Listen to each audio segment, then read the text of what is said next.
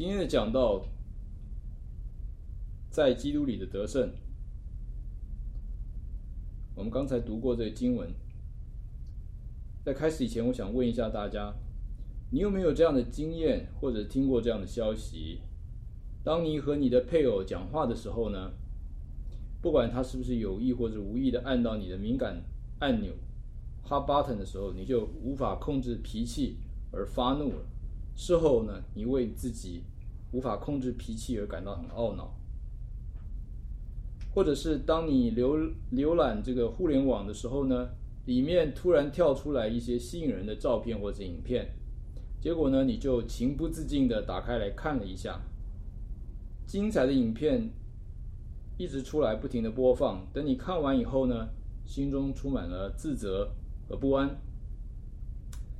或者你听过很多年轻人呢，被毒品、电动玩具、色情所捆绑，无法出来。他们都很想戒掉这个瘾，可是没有办法戒掉。根据美国的盖勒普民意调查呢，只有百分之二十的美国人相信圣经是完全没有错误的。这个与一九八零年百分之四十的人相信圣经没有错误比较，是神减少了一半。更有意思呢，是在根据 FRC Family Research Council 的研究显示呢，美国人不相信圣经没有错误呢。是因为行不出来圣经的教训，人们只会选择可以接受的话去做。因为如果相信圣经是完全对的，却做不到的话呢，就会有罪恶感。的确，读圣经会使人知罪。读圣经的时候呢，好像圣经在对我们说话，使人看到自己内心深处的动机，了解自己的罪性。在这个人本主义的社会里面呢，人不相信绝对的真理。既然人以自我为中心，不相信绝对真理，那么也不想改变自己的行为，难怪不能够接受圣经的权威性，更不愿意念圣经了。很多人认为宗教都是好的，因为它可以劝人为善。佛教、回教、印度教都讲到人有罪。但是他们都想靠着人的努力做好事来赎罪，却没有办法真正的解决人的罪性问题，就是亚当夏娃在伊甸园所犯的原罪。基督教不只是很清楚的讲到人犯罪的起源，更提出一个解决的方法，就是接受耶稣基督的救赎，在耶稣基督里面得胜。我们都是活在肉体中，你知道肉体是好逸恶劳的，都是以自我为中心，享受最终之乐。所以，当您听这篇的道的时候呢，哎，请您不要对号入座，认为这篇道是对您讲的，其实更是对我自己讲的。而且，请你不要帮别人听道，说某某人就需要听这篇道。但愿我们都有一颗敞开的心，能够。让这篇道帮助我们在基督里面得胜。我们一起来做个祷告。父神，求圣灵高孩子的口，给我们一颗受教的心，使听的和讲的都一同蒙造就。愿你得到你配得、你当得的荣耀。孩子这样祷告，乃是奉主耶稣基督得胜的名求。阿门。在基督里的得胜，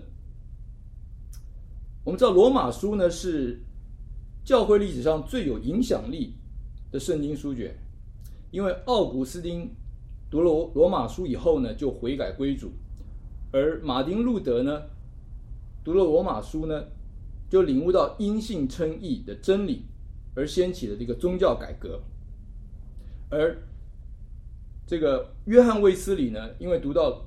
这个马丁路德的注释《罗马书》的注释的序文呢，就获得了一个得救的确据。那《罗马书》它到底是什么样的一个架构呢？它基本上从第一章到第二、第五章呢是讲到因信称义，而第六章到第八章呢讲的是成圣。第六章讲的是脱离罪，第七章讲的是脱离律法，第八章呢讲在圣灵里面的生命。我们今天的讲题在基督里面得胜，主要的经文呢是第一节到第四节讲到胜过罪的刑罚，第五到第七节讲到说胜过罪的权势。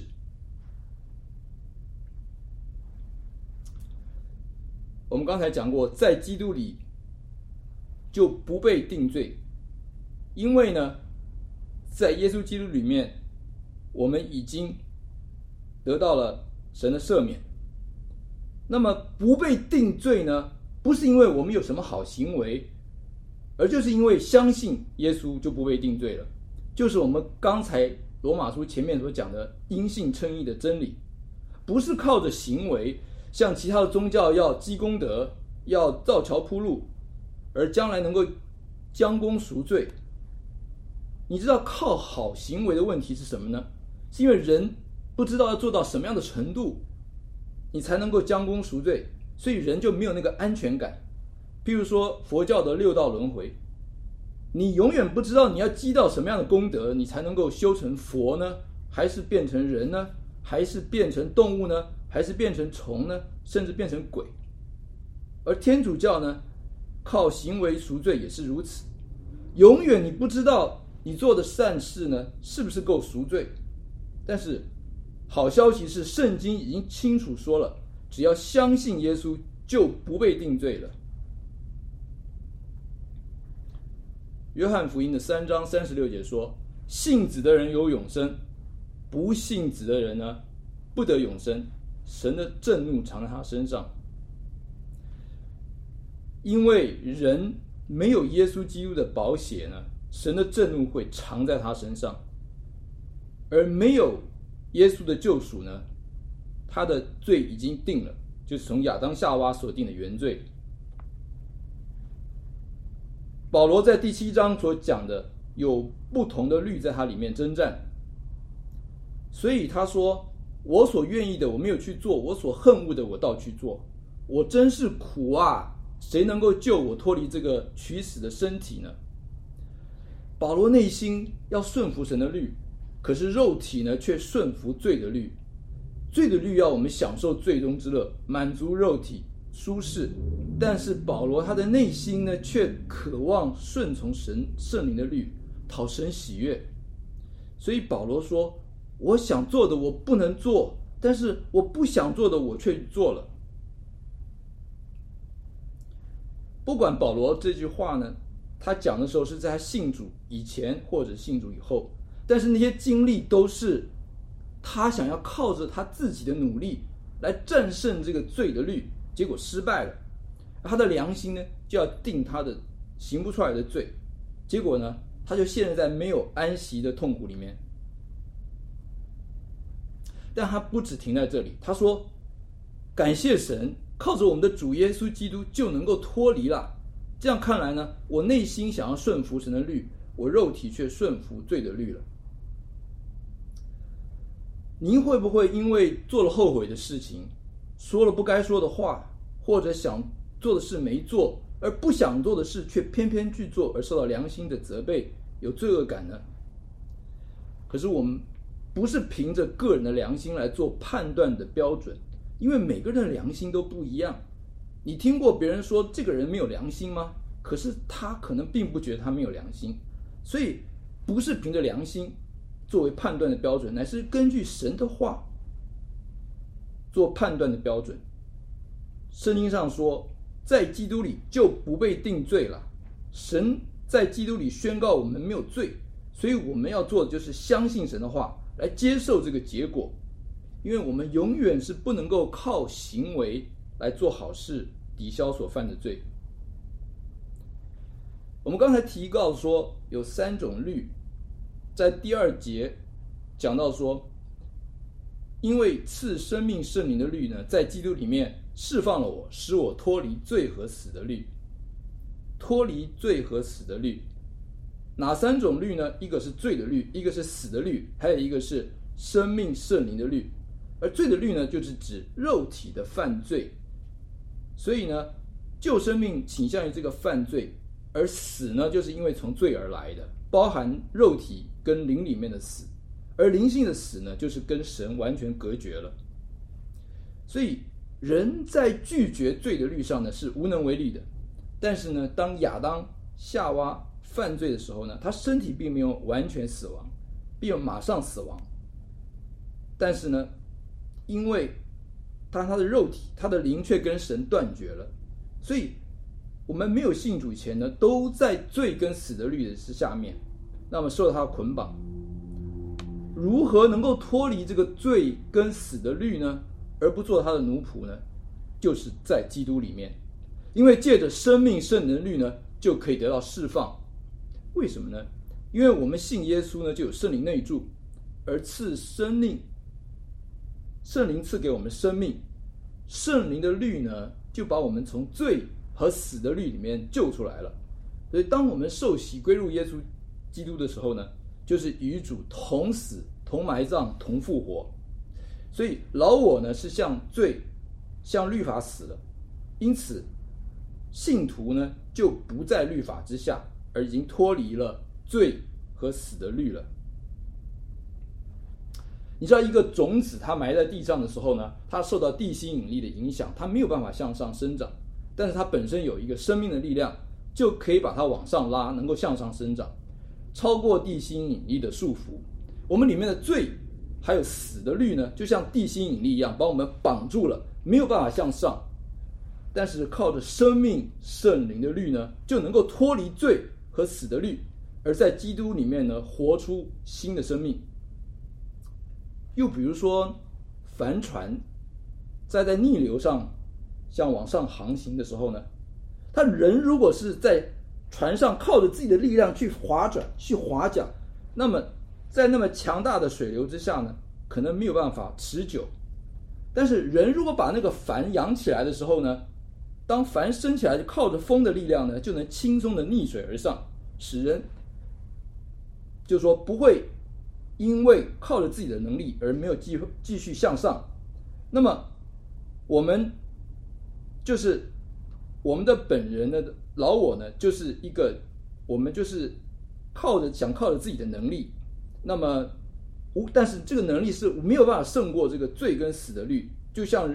在帆船上面想划船，划不过这个逆流，因为这个逆流的水水流力量。但是我们如果是靠着帆的话呢，我们就可以胜过这个水流，我们可以脱离罪，也可以脱离死的捆绑，而活出基督里面的新生命。所以呢，就可以脱离罪跟死的律。那么为什么我们讲的第三节讲到说，因律法的义成就？律法竟然因为肉体的软弱而有所不能行，神就差遣自己的儿子成为最深的形状，做了赎罪祭，在肉体中定了罪案。律法为什么不能行呢？律法，我们讲的是神的律法，原来不是使人除罪的，而是叫人知罪。因为律法呢，原来呢不是叫人靠着它得救的，所以呢，律法在救人的方面呢是有所不能行的。而肉体的软弱呢，是指人没有办法守律法，没有办法守住神所有的律法。如果我们犯了一条呢，就是整个还是犯罪，所以呢，律法就没有效，没有办法救人了，而使没有办法使人除罪。而相反的呢，律法反而会引起人有犯罪的动机。就比如说，当你邻居告诉你的时候，你说你不要去拿我的果子的时候呢，你本来没有想到的，但是却挑起了你这个里面的贪心的欲望。当你经过的时候，你可能会想说，有想想到这个果子了。所以呢，律法是使人挑起里面的贪心的欲望，反而使人会容易犯罪。所以呢，保罗说，律法它本身诫命是公义的，是好的，但是因为人本身的罪性呢，却没有办法守住律法。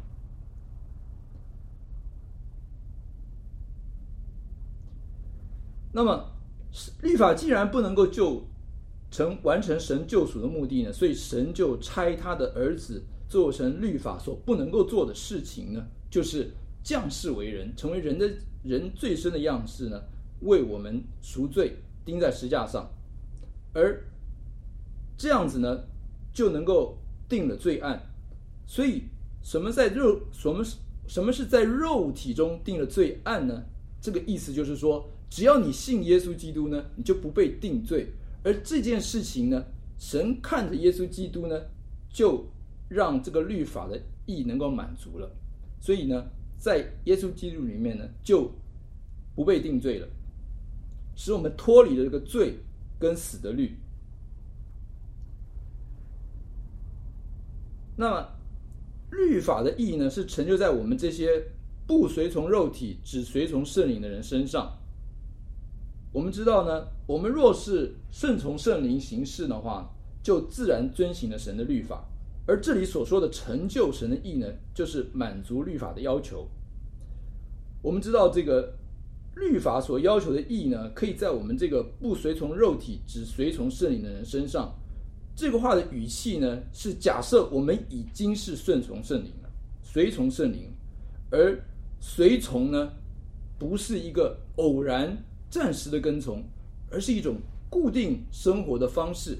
比如说，像以弗所书二章二节讲说：“那时你们在其中行事为人，随从今世的风俗，顺服空中掌权者的首领，就是现今。”在悖逆之子心中运行的邪灵，我们看到这句话说：“行事为人随从。”所以呢，随从今世的风俗所代表的行事为人，就是一种固定的生活形式、固定的生活方式。但是，随从圣灵呢，不是一个随性的反应。随从圣灵是一个固定的生活方式。而主耶稣在我们为我们赎罪呢，是要使律法的义成就在我们身上。那我们所需要的就是需要每一天来随从圣灵，才能够在基督里面得胜。为什么呢？我们讲到过罗马书的八章五到七节是有关于胜过罪的诠释。那么，想要胜过罪的诠释呢，我们需要每天遵。遵从、随从律圣灵，体贴圣灵。为什么？因为随从肉体的人呢，是体贴肉体的事；随从圣灵的人呢，是体贴圣灵的事。所以，如何胜过罪的诠释呢？我们需要每一天都要随从圣灵，体贴圣灵。那我们讲到随从肉体的人，体贴肉体的事，到底什么是肉体呢？英文是 sinful nature，就是一个人类罪恶的本性，是一个自我为中心，是一个天生所具来的，不需要学习的，不需要教导的。那么，什么是属肉体的事呢？可以看到加拉太书的五章十九到二十节，说到那个肉体的事情呢，就是一个情欲的事情，就像是奸淫、污秽、邪荡、拜偶像、邪邪术、仇恨。争竞、记恨、恼怒、结党、纷争、异端、嫉妒、醉酒、荒宴等等的事。那我们讲到体贴肉体，那什么是体贴呢？英文讲到说是 have your mind set on something，也就是说你的心思意念呢都放在那个上面。所以体贴肉体什么意思呢？简单就是说我们的心思意念呢都是以自我为中心。那么。想要满足肉体的需要，照着肉体的需要而行的，那相相同的就是说，体贴圣灵呢，也就是让你的心思意念都以圣灵的事为念。我们讲到说，我们需要靠着圣灵，我们需要顺从圣灵，体贴圣灵。为什么呢？因为随从肉体的人是体贴肉体的事情，随从圣灵的人是体贴圣灵的事情。那么，我们也讲过说，这节经文呢，我们看它的这个次序是说，随从肉体体贴肉体的事，随从圣灵体贴圣灵的事情。好像我们的想法是应该是人体贴肉体呢，所以会随从肉体；而体贴圣灵呢，会随从圣灵。好像这个是完全相反的。那保罗会这样写呢，原因是因为他要我们先随从肉体，才会体贴肉体。如果是你随从圣灵的话呢，你的心思意念就开始体贴圣灵。所以这个主动权是在圣灵，而不是在我们自己。所以呢，保罗这一讲是因为这两个律，一个是罪的律，一个是圣灵的律，都在我们里面工作。那么，这就是要我们做一个决定的：你到底要选择哪一个律呢？你是要随从肉体呢，让我们的心思、整个人生观、生活的态度呢，都把肉体看为重要呢？还是呢，你要顺从、随从圣灵？把我们的人生观、心思意念，还有整个生活态度，都把圣灵的事情看为重要，那我们就可以决定，到底你要随从肉体，还是随从圣灵，这是一个你的选择。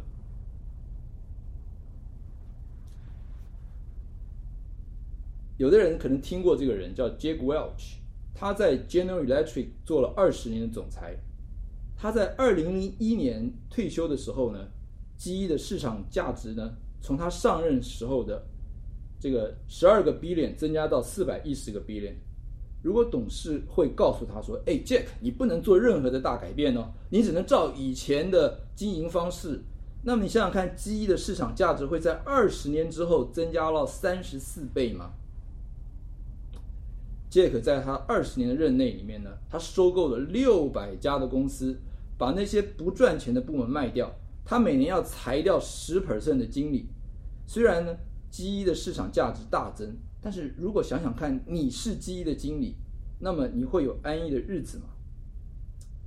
但是我们如果不让 Jack Welch 去做基一的话呢基一会有这样的改变吗？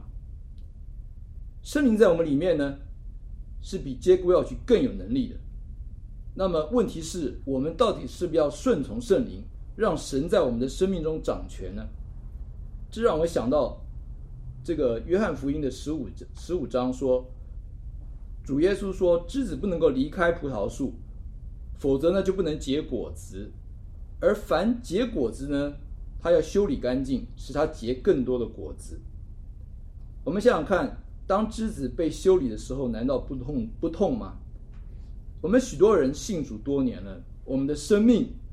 没有被改变，是因因为我们不愿意顺从圣灵在我们里面的改变，让圣灵掌掌权，被主修理。我们也只有决定你要顺从圣灵，你要体贴圣灵的时候呢，你的生命才能够被主改变，才能在基督里面得胜。八章六节讲到说，体贴肉体的就是死。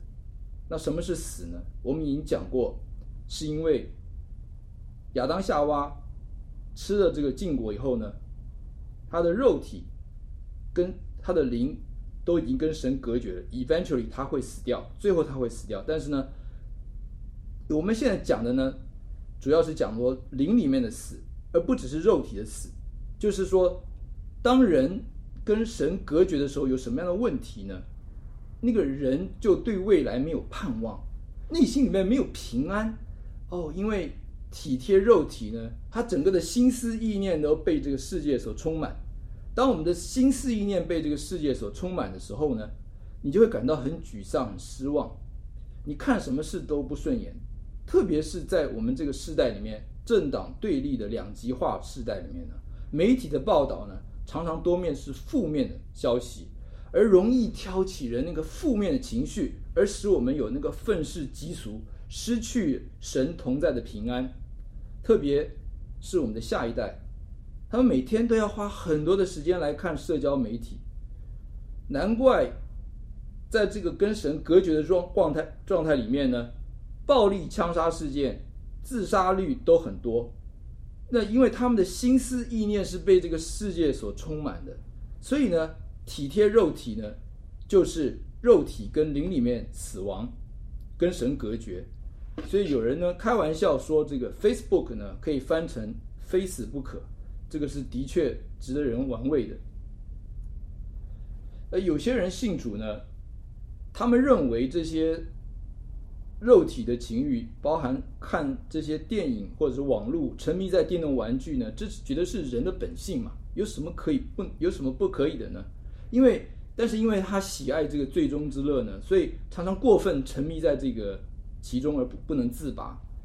在表面上呢，那个人看起来是没有问题的，但是我们人真正的人格呢，是表现在个人独处的时候。就像古人说，我们要慎独。一个人独处的时候，我们要很小心，因为你不要以为你所思所想呢，别人不知道，但是我们的神是无所不知的。如果你经常让你的思想停留在肉体的事情上面，在夜阑人静的时候呢，你常常浏览互联网，常常享受最终之乐呢，总有一天你上瘾了以后呢，会陷入最终而犯罪。因为呢，撒旦就像是吼叫的狮子，他随时寻找可以吞吃的人，所以当我们体贴肉体的时候呢，就很容易陷入他所设的陷阱而跌倒了。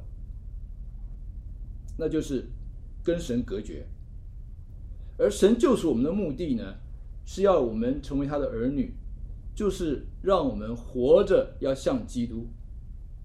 很多人以为信主之后呢，我们的生命会自然改变啊，因为我们不再犯罪了嘛，因为我们也不受到这个罪的辖制，所以活着像基督的是应该自然反应。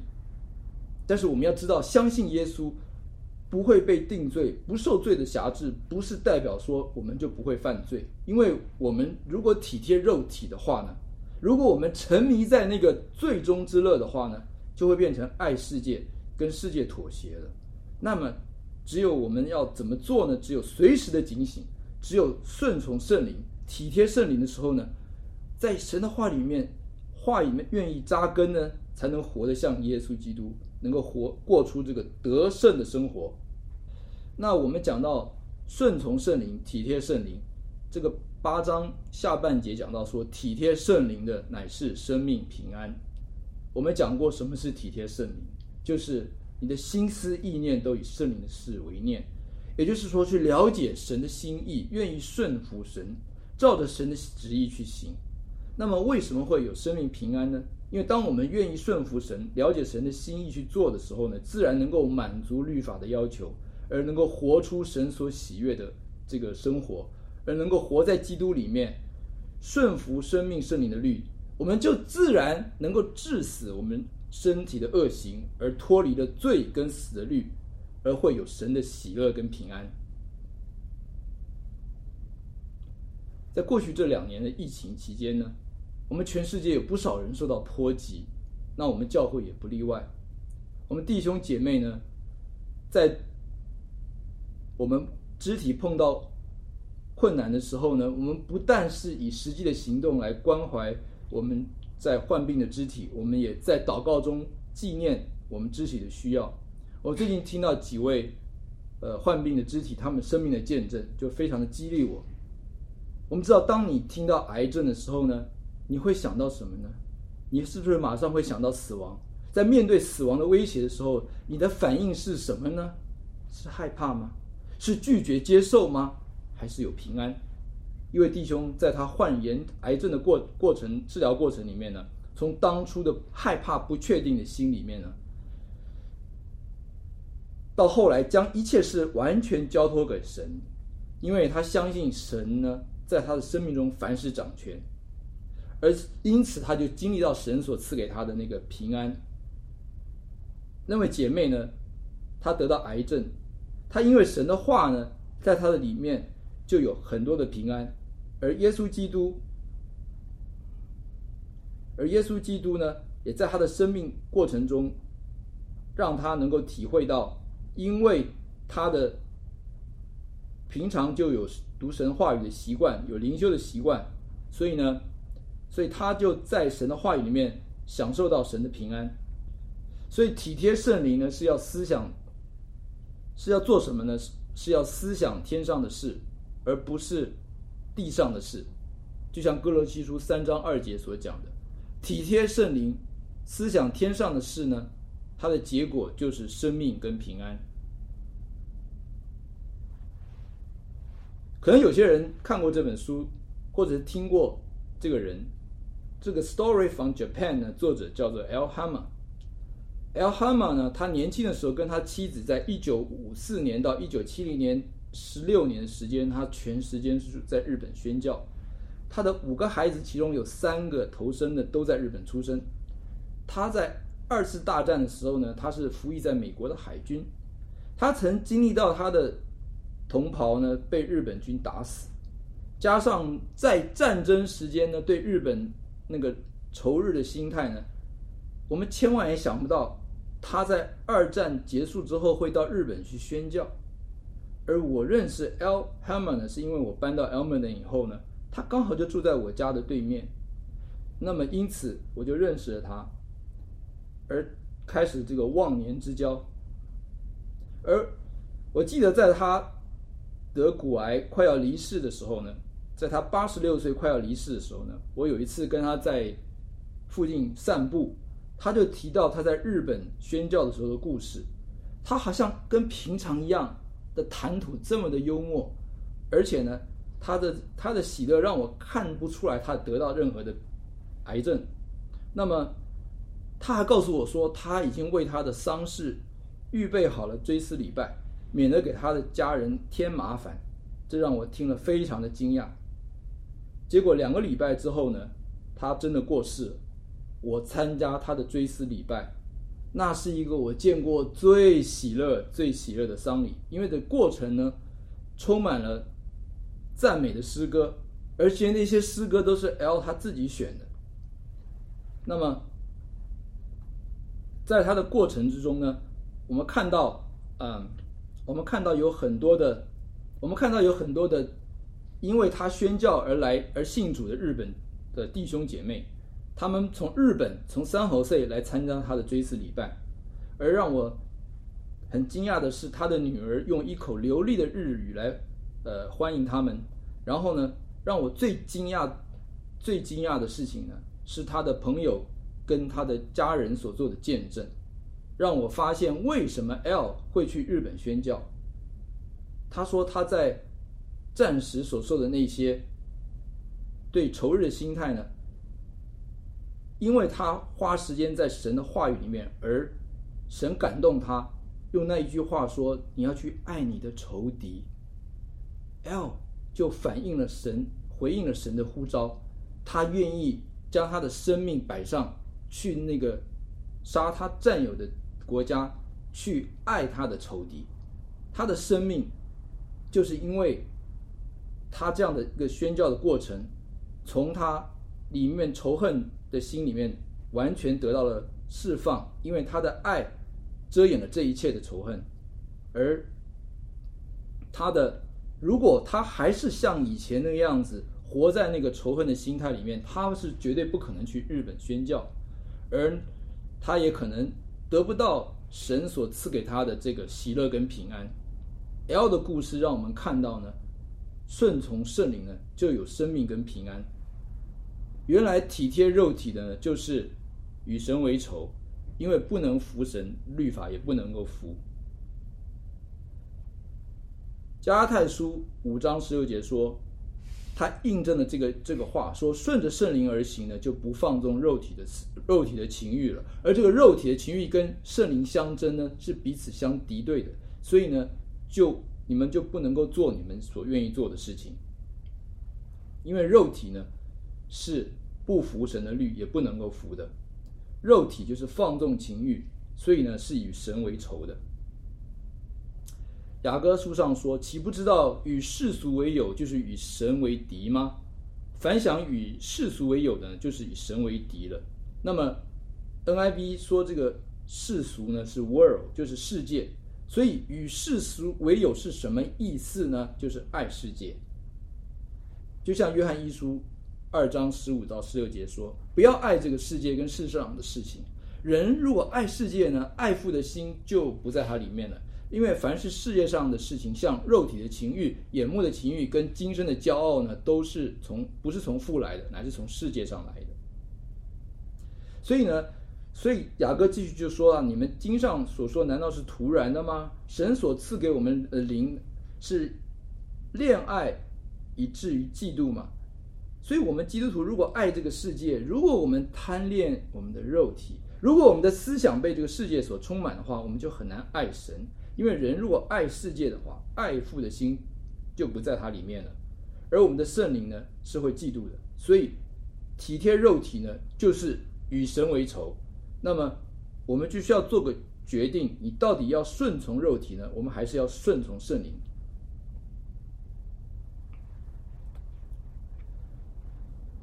可能有人听过这个故事，就是亚伯拉罕·林肯，林肯总统呢，在他解放黑奴以前呢，他到了一个奴隶拍卖场，那时候有一个年轻的女奴呢，正在被拍卖，而在那个时候，林肯呢就出了一个最高的价钱，去买了一个女奴。那个女奴在那个场合里面被领到总统的面前，她害怕，她低着头不敢看这个总统。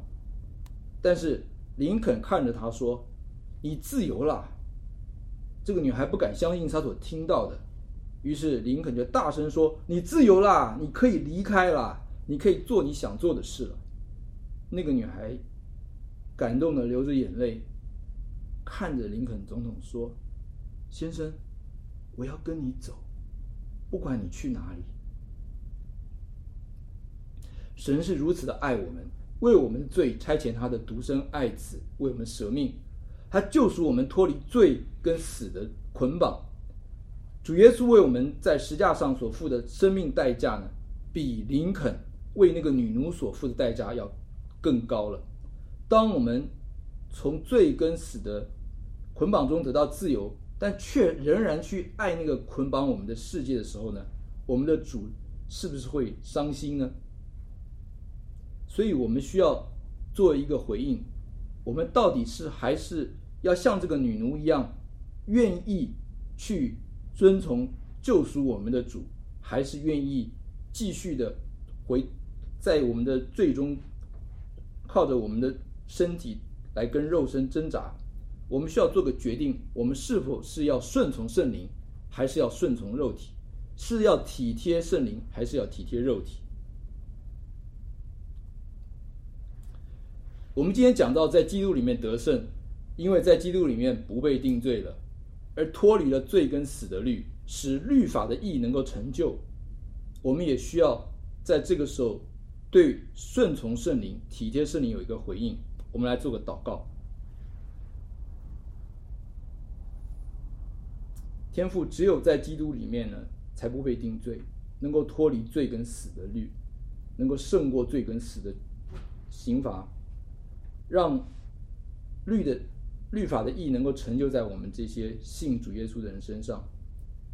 我们中间如果有慕道的朋友，就求你借着圣灵感动他们，愿意向你认罪悔改，使律法的义也能够成就在他们身上。如果我们已经接受主耶稣成为救主，但是我们仍然靠着我们自己的力量与罪的权势来征战的时候呢，求神感动我们，让我们愿意顺从圣灵，体贴圣灵，能够在基督里面过着得胜的生活。孩子这样祷告，乃是奉主耶稣基督得胜的名求。阿门。